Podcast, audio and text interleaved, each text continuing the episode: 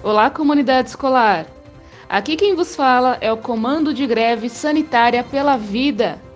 Agora, como vocês devem saber, a Prefeitura de São Paulo antecipou o recesso escolar para o dia 17 de março até o dia 1 de abril. O motivo é que ultrapassamos o pior momento da pandemia vivido no ano passado. As ocupações das UTIs, tanto da rede pública quanto da rede privada, já ultrapassaram a marca de 80% de ocupação dos seus leitos. Pessoal, o Brasil é hoje o país onde mais se morre gente no mundo de Covid. Tudo isso pela ampla circulação de pessoas e pela falta de um plano de governo para que as pessoas possam cumprir a quarentena e tenham o direito de permanecer em suas casas, sem que morram de fome ou deixem de pagar as suas contas por isso.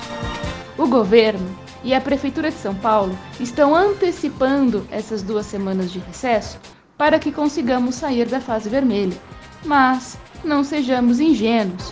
Não é possível que em duas semanas seja feito o trabalho que não foi feito o ano passado inteirinho. inteirinho. E volta a pergunta: cadê os tablets para as crianças prometidos em campanha pela Prefeitura Municipal?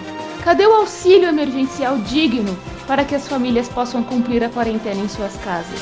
Tablets e auxílio emergencial não são caridades, mas são direitos. direitos. Aliás, pagamos impostos para quê? Quanto a nós, continuamos em greve para que nossas reivindicações sejam atendidas, inclusive para que todos, que os profissionais da educação sejam contemplados pelo trabalho remoto e para que a comunidade escolar tenha acesso à inclusão digital que lhe é de direito.